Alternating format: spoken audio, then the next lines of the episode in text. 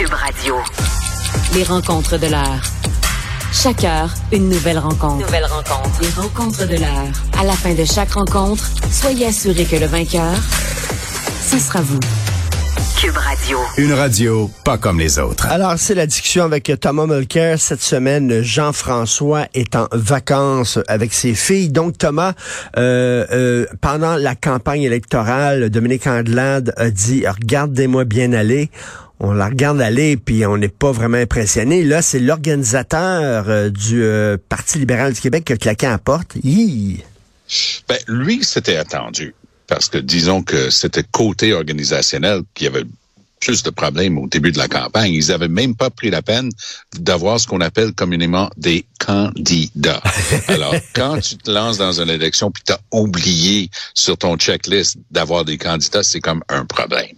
Euh, L'autre affaire aussi, c'est que avec avec la nouvelle règle qui a été amenée suite à des cas comme Emmanuel euh, Dubourg et d'autres, lorsque quelqu'un partait, s'ils avaient leurs six ans de fête à l'Assemblée nationale, ils pouvaient encaisser leur une année de salaire parce que as, pour chaque année que tu fais, tu as deux mois de salaire. Donc, après six ans, tu as acquis le maximum d'un an de salaire en partant. Mais là, les gens chialaient, ils disaient, ah, ça n'a pas de bon sens, euh, on leur donne ça, puis ils peuvent aller trouver un autre job.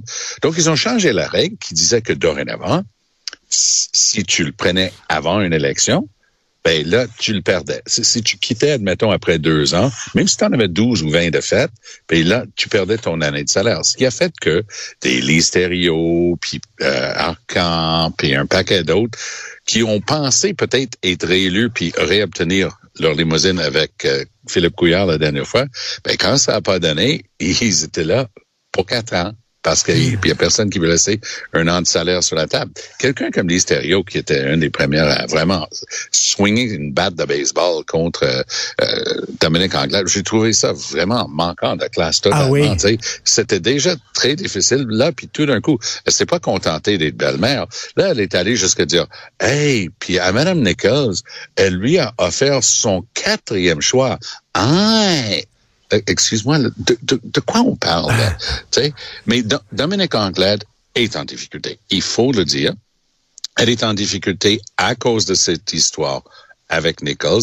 Ça passe pas avec les militants du Parti libéral. Et son seul espoir pour garder son leadership maintenant, ça va être une très bonne performance pendant les quelques semaines de session qu'on va avoir cet automne. À partir de, de la fin du mois de novembre, on va avoir trois, probablement trois, quatre semaines de session parlementaire, puis une bonne session au printemps. Anglade est, un, est très bon en débat. Euh, et, et elle, elle, réussit vraiment. Euh, la voix d'Anglade, je sais pas pourquoi, mais le go l'entend comme des, des, ongles sur un tableau noir. il, il, il, pète une coche à chaque fois qu'elle lui pose une question. Mais est-ce que ça va suffire? Parce qu'autour d'elle, il n'y a jamais eu des gens posés d'expérience capables de dire à Madame Anglade, on fera pas ça. Parce que l'histoire de, de Nichols veut, veut pas il y avait d'autres solutions que de l'exclure du caucus. On s'entend là-dessus aussi. Est-ce qu'elle s'entoure de, de yes men et de yes women? Il y a tellement de gens d'expérience qui ont sacré leur camp quand ils n'ont pas gagné. Euh, avec euh, Couillard en 2018, les gens ont dit, bon, est-ce que je t'offre le run ou je m'en vais? Ceux qui avaient le plus d'expérience sont tous partis. Il y a des gens bien qui conseillent Anglade. Il y, a, il y a des gens qui sont des vieux de la vieille dans le parti qui font tout pour garder les, les portes ouvertes et, les voies de communication ouvertes. Mais elle n'a pas fait d'effort de reach out, là, comme on dit. Elle, il aurait fallu qu'elle s'assoie, qu'elle prenne le repas avec certains des vieux de la vieille qui sont en arrière-fond, parce que c'est pas les stéréos qui sont plus grand danger. C'est les gens dans le background qui se parlent entre eux autres, qui disent, OK, qu'est-ce qu'on doit faire. Alors, Anglade a vraiment du pain sur la planche. Si elle veut convaincre les militants, les sbires du parti qu'elle peut rester, puis elle a l'étoffe d'un leader qui peut amener le Parti libéral au prochain rendez-vous. Mais je m'empresse d'ajouter une chose. Les gens qui pensent que c'est la faute à Anglade, je m'excuse, il y a un certain François Legault qui conduit un rouleau compresseur de 80 tonnes et qui écrase tout sur son passage. C'est un phénomène politique, la CAQ de François Legault. Donc, on le dit jamais parce qu'on parle toujours des libéraux avec 21 sièges, leur pire résultat, ce qui est par ailleurs vrai. Mais est-ce que je peux juste mentionner que trois sièges puis 14 c'est le pire résultat de son histoire pour le Parti québécois? Ben Mais oui. ça, on, a- on a tendance à l'oublier. Puis Eric Duhem qui est sorti de nulle part, euh, qui a joué là-dedans aussi. Puis Québec solidaire. Et on oublie aussi que Québec solidaire, c'est très décevant comme performance. Su- Su- Super Kid, là, qui allait, lui, euh, la deuxième place et opposition officielle à Dominique Anglade, il, il a baissé, le GND a baissé par rapport euh, au pourcentage Non, c'est- c'est- c'est- de Fran- Manon Mancé la dernière François Legault a de très grosses narines et il aspire toute l'air, toute l'air et les autres euh, étouffent un peu comme euh, des poissons qu'on sort de l'eau. C'est un, c'est un Hoover. oui. Tom, il y a aussi Eric Duhem qui a fait face à des euh, des militants qui sont pas contents. Mais en fait, lui, c'est une bonne nouvelle, Tom, parce que ceux qui sont pas contents au sein de son parti, ce sont les coucous. Puis peut-être ça va lui, euh, ça va l'aider justement à faire le ménage dans son parti, à écrémer un peu. Oui, puis parmi ces candidats, il y en a qui avaient bu le Kool-Aid. Hein? Ils voyaient leurs chiffres parce que les statistiques dans la région de Québec, il y avait des sondages sérieux qui mettaient les conservateurs dans les 20, 21, 22% là, à, l'aube des élections. Tous les espoirs étaient permis. Mais quand t'as pas d'expérience en politique, t'as pas d'expérience en politique. Et bon, Duhem lui-même, il, a gravité assez autour de la politique et des politiciens. Il a mis les pieds dans les organisations à Ottawa. Il connaissait un peu. Mais la plupart de ces, candidats, c'était leur première expérience. On leur avait dit, ben, toi, tu te présentes dans la région de Québec, tu as des Moses de bonne chance de gagner. Puis ils se ramassent avec des 12, 14% ce qui était à peu près le score euh, du parti. Ils capotent. Donc, ça doit être la faute de quelqu'un. Mais ce que j'ai trouvé intéressant, c'est que le mot d'ordre s'est donné on va se rallier autour de notre chef, on va pas faire de la bisbille, il y aurait rien sur la place publique. Il y a un pauvre gars qui a dit, ouais, il y a bien des affaires sur lesquelles on va avoir besoin d'explications. Puis je pense que sa citation est revenu- revenue 282 fois pendant la fin de semaine, parce que c'est à peu près tout ce qu'ils avaient réussi à faire cacher comme morceau. Ah non, et c'est, ça, oui, effectivement, mais ça va lui permettre justement de peut-être euh, de maturer un peu comme on dit, c'est-à-dire de Ouais. se débarrasser un peu du bois mort, là, puis euh, il y a Oui, euh, puis- puis Alexis tout- Cossette Trudel qui dit ah, c'est épouvantable. Maintenant, il a reconnu euh, sa défaite. Je suis convaincu qu'on s'est fait voler les élections et tout ça. Tu veux pas avoir Ah. des gens comme ça dans ton parti. Ah ben c'est tout ce qui te manque, c'est euh, des gens comme Trump- la, la gang autour de Trump qui disent qu'on s'est fait voler les élections. Ben Mais euh, d'une manière très générale, il y a tout un pan de la politique économique qui est laissé sur la table par Legault.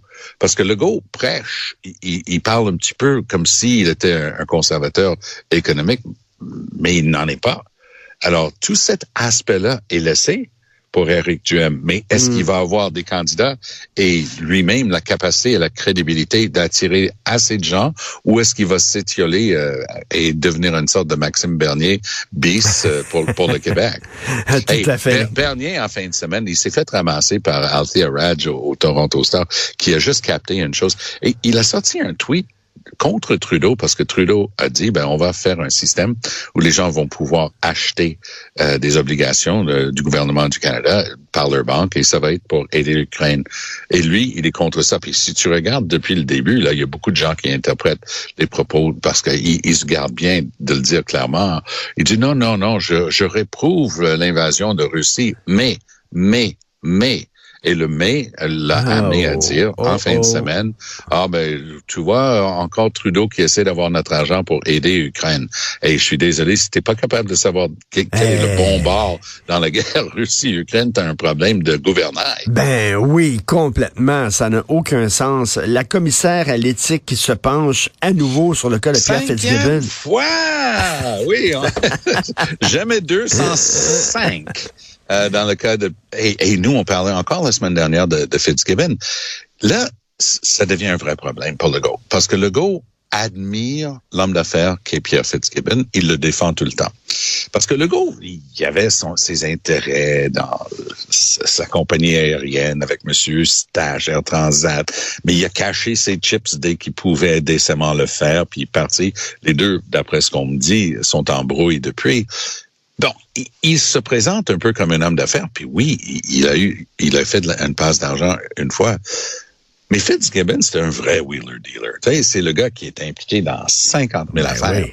Donc, peut-être jusqu'à un certain niveau, c'est pas tellement étonnant que ces affaires ramassent avec des compagnies qui ont reçu de l'argent du gouvernement. Sauf qu'il y a un problème de perception. Puis tu sais, comme moi, Richard, qu'en politique, la perception gouverne tout.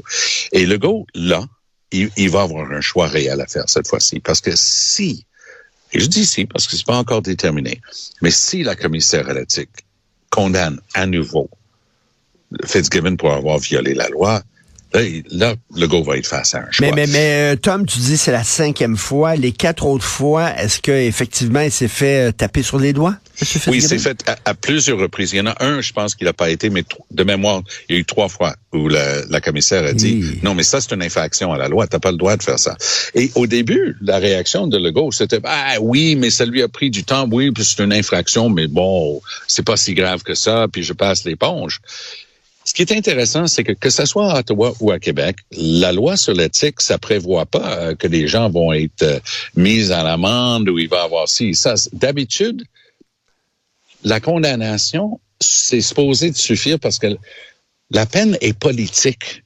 OK? Tu payes une, tu payes une pénalité politique. Tu été reprouvé par le commissaire.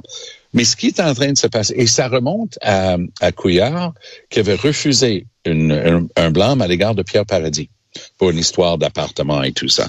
Et euh, Couillard avait passé l'éponge là-dessus. Donc, malheureusement pour les libéraux qui sont l'opposition officielle, ben le modèle a été donné par eux autres. Donc, c'est mmh. très difficile pour eux autres de se déchirer la, la chemise. Mais il y a à un moment donné, Oublie tout ça, tout, toute l'historique, tout le background. Une question simple. Le public dit, un instant.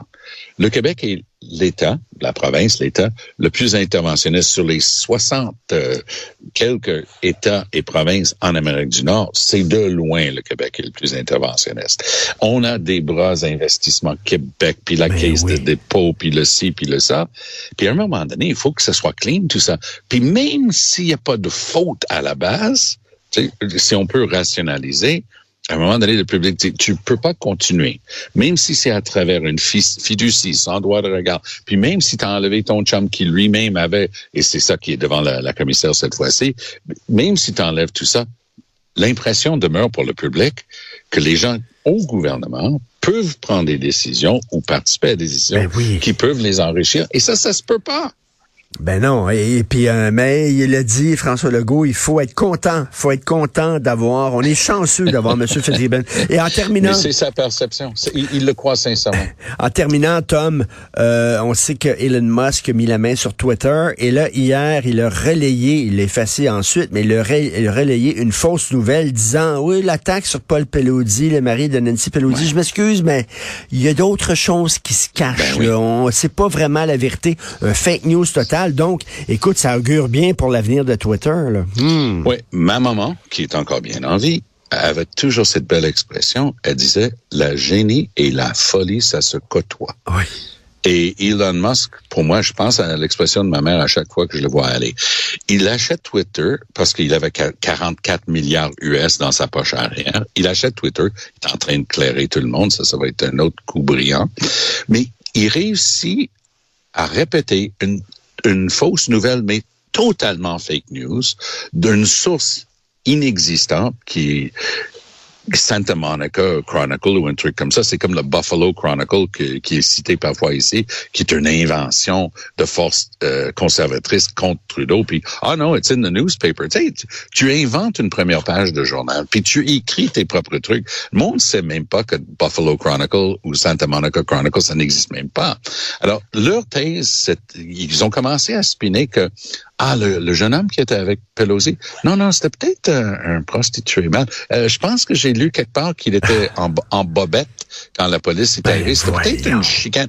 Alors, et mais les, Russes, les Russes avaient une expression. Les Russes disaient toujours, il, ment, il faut mentir, mentir, mentir et mentir parce qu'il va toujours rester quelque chose. Et c'est ça qui est en train d'être pratiqué comme politique aux États-Unis. Et des, des, les Roger Stone, là, c'est un malfrat, ça, dans, ben dans oui. l'entourage de, de Trump. Eux, ils sont en train de spinner. Oh, tu vois, il y avait quelque chose. Ça, c'était une opération faucheton de la part de la gauche pour bien mal faire, pour attirer de la sympathie à l'aube des élections mi-mandat. C'est rendu fou comme ça, Richard. C'est fou, Red, et c'est inquiétant. Merci beaucoup, Tom. Salut. On se reparle demain. demain. Salut, Tom Malker.